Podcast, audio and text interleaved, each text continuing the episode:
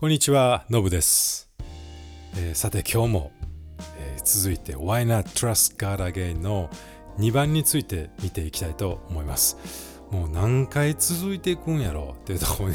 ですけども、もうなかなかね、一つ一つの言葉を深く掘り下げて理解して歌おうとすると、結構時間かかるんですよね。もうどうしてもこの言葉大事、一つ一つが大事なんで、えー一緒に見ていきたいと思います。えー前回は Blessing、えー祝福について一緒に見ていきました。祝福とか恵みって聞くと、まあ、どこかこう上から目線なそんなイメージがある。でも本当はこの Blessing 祝福っていうのは同じ目線になって、えー同じ痛み恵みを分かち合うこと。そしてアメリカのね、ある警察官の方が、えーおそらくクリスチャンの方ですけども、毎日、Who can I bless today? 今日、誰を祝福できるか。そんな風に考えて生きているっていうのも見てきました。誰のために今日、自分を犠牲にして役に立つことができるかな。まあ、そんな風に一日を始めてるって本当素晴らしいなと思います。もう自分ばっかりがね、もう自分がどう生きていくかっていうので、もう精一杯頭の中いっぱいになりますけども、周りの人のために誰か困ってる人いるかな、そのために生きようとしていく素晴らしいことだと思います。えー今日はその続きの歌詞から Faith 信仰について見ていきたいと思います。もうこのテーマ信仰 Faith もうむちゃくちゃ大きすぎてですねもうあの僕もこの100%信仰はこうなんですと一言で断言断言することは難しいです。まあなので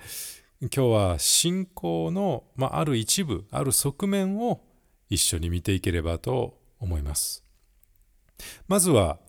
今日の歌詞の意味を見ていきましょう。Instead of giving up the fight 戦うことに諦めるんじゃなく Just cling to faith with all your might. 自分のすべてをかけて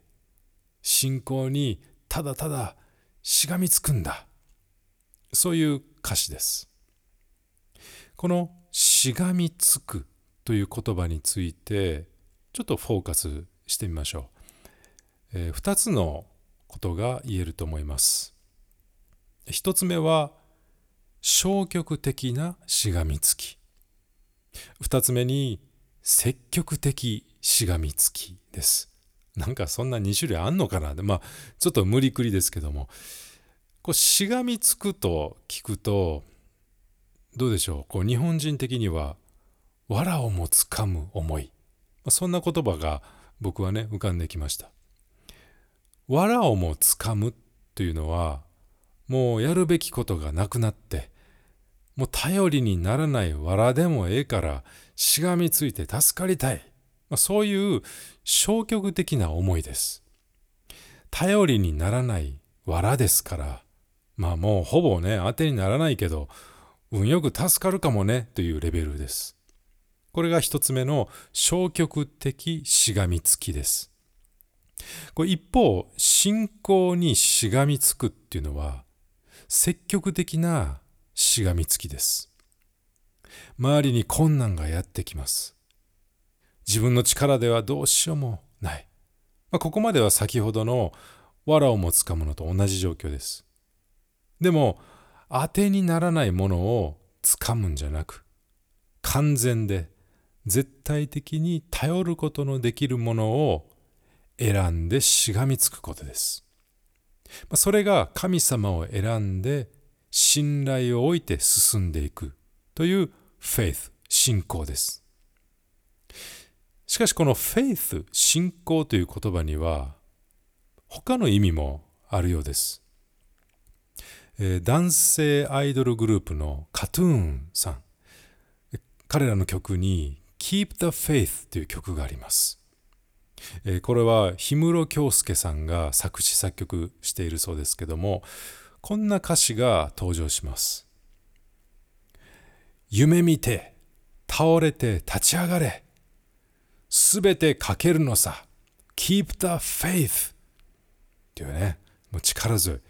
もう倒れても立ち上がれ。夢見てる。頑張れっていうね、もうどこかこう励まされる歌詞です。この歌詞は夢を追いかけている自分を信じて貫いていけ。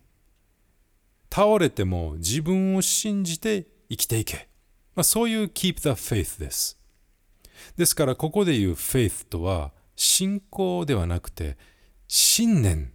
です。もうなんか日本語って難しいですよね。あの同じ keep the faith って英語で言っても、え、信念を持ち続けてっていうのと信仰を持ち続けてっていうのではこうもうちょっと全然意味が変わってきますね。信念は人間である自分に基軸があって自分または人を頼り信じて歩むこと一方信仰っていうのは神様に基軸があって神様を頼りに信じて歩むことですもう一文字違うだけでこんなにもね捉え方が変わる。まあこういうことを考えると英語を訳すっていうのは本当に気を使う必要があります、まあ、とにかくこのカトゥーンさんの曲のように多くの場合は自分の信念を持ち続ける、まあ、そういう曲が多いと思います。でもゴスペルで出てくる Keep the Faith っていうのは信仰を持ち続ける意味です。じゃあ信仰っていうのは一体どんなもんなんでしょうか、えー、イギリスの神学者で映画「ナルニアの国物語」の原作者 C.S. ルイスっていう方がいますこの C.S. ルイスさんは彼の書いた本の中で「キリスト教の聖髄」という本がありますけどこの本の中で信仰についてこんなふうに述べてました。私の言う意味での信仰はひとたび理性が受け入れた事柄を絶えず変わる気分とは関わりなくしっかり持ち続ける技術である。ちょっとこう一回聞いただけではなんかね硬くて難しいかもしれませんけど私の言う意味での信仰っていうのはひとたび理性が受け入れた事柄を絶えず変わっていく気分とは関わりなくしっかり持ち続けていく技術であるっていうんです。まあ、C.S. ルイスさんがこの本の中で、えー、このこんな例えをね紹介してました。これはすごくあの僕は分かりやすくて、えー、その例えっていうのはざっと言いますと泳ぎ方を習っている子供がいます。その子は人間の体っていうのは水の中で沈むとは限らない。そのことを理性で頭で完全に知っています。そして大勢の人がね水に浮かんだり泳いだりしてるのを見たことがある。だから沈まないっていうことを理解して信じています。でも水泳を習ってる時に水の中でこう自分を支えてくれてた先生が手を離してもなおその理性的事実、えー、人間の体は沈むとは限らないっていうことを信じ続けられるか。それとも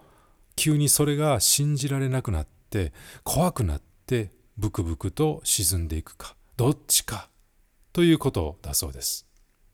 まあひとたび理性が受け入れた事柄をこう変わっていく気分によって持ち続けられなくなるそういう様子です同じように理性的に考えた結果神様やキリスト教は真理であるという事柄を受け入れたとしますでもその後いろんな出来事があって、えー、気分も移り変わって神様を疑ってしまうまあ、調子のいい時は神様は信じれるんだけど何か起きてしまったらなんで神様がおんねやったらこんなことがなるんだ？と疑ってしまう善であり正しい神様をこう疑うんですね。まあ、ですからこう C.S. ルイスが言うように、えー、一回信じたから信仰があるっていうことじゃなくて信仰というのは一回理性が受け入れたこの事柄を変わっていく気分じゃなくしっかり持ち続けることです。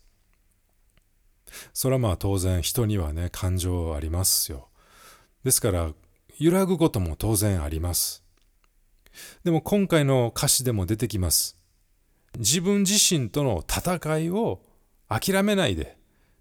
神様を信頼し続けることにしがみついて、まあ、こういう歌からもこれが信仰と呼ばれるんちゃうかなと思いました。えー、ポッドキャストをお聞きの皆さんもいかがでしょうか？例えば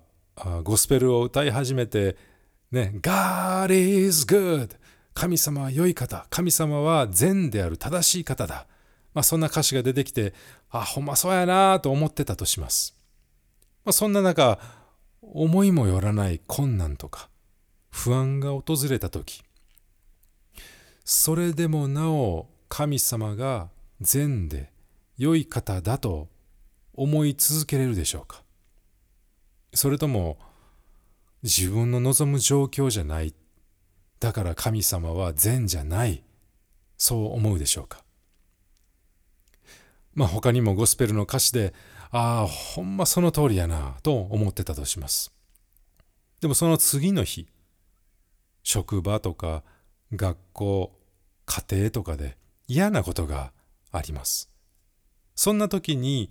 その歌詞をしっかりとなおも持ち続けられるでしょうか。それともやっぱねゴスペルの歌詞は気休めやなと現実は難しいよねというふうに思っててしまうでしょうかさてもう一つ、えー、聖書の世界からこの信仰について見ていきたいと思います聖書には信仰についてたくさんの記述があります。え中でも信仰の父、お父さんと呼ばれる人を見ていきます。まあ、このお父さん、とても有名な方なので名前を聞いたことはあるかもしれませんが、アブラハムという方です。アブラハムには子供がいませんでした。自分の住み慣れた場所を旅立ってこれから先の不安もあったと思いますこれからどうなっていくやろう自分の将来はどうなるんだろう、まあ、そんなふうに思っていたかもしれませんそんなある時神様はアブラハムにこう語りましたこれは旧約聖書の創世記15章5節にこんなふうに書かれてあります。さあ、天を見上げなさい。星を数えられるなら数えなさい。あなたの子孫はこのようになる。まあ、これは神様からアブラハムへの言葉です。さあ、天を見上げなさい。星を数えられるなら数えなさい。あなたの子孫はこのようになる。その言葉をアブラハムは信じました。その結果、神様はアブラハムを義と認めました。つまり神様との正しい関係にあるものだと認めたということです。アブラハムはこれから先の不安よりも善であり正しい変わらない神の言葉を信じて選択したんです。まあ、これはこれからのね人生に対して不安なんて思ったらあかんでということではないです。不安に思ってる自分はもうまだまだ神様への信頼が足りませんわいう話をたまに耳にします。でもそれだと根性論になっていきます。不安に思う人はまだまだ信仰が足りない、まあ、そんな風に脱落者として見なされます。またはほっぺたを叩いて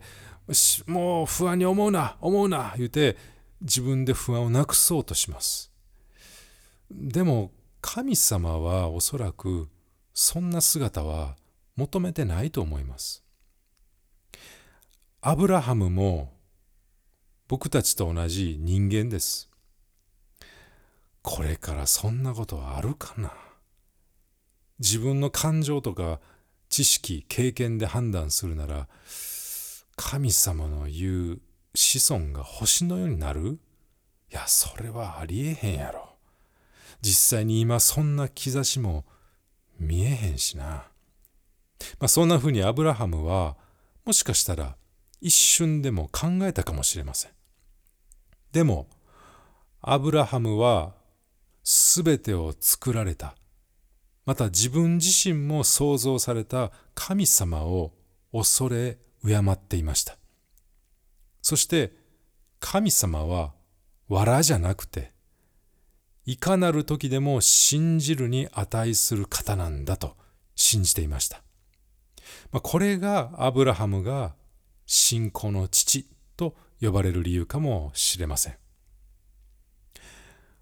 Why not trust God again? の2番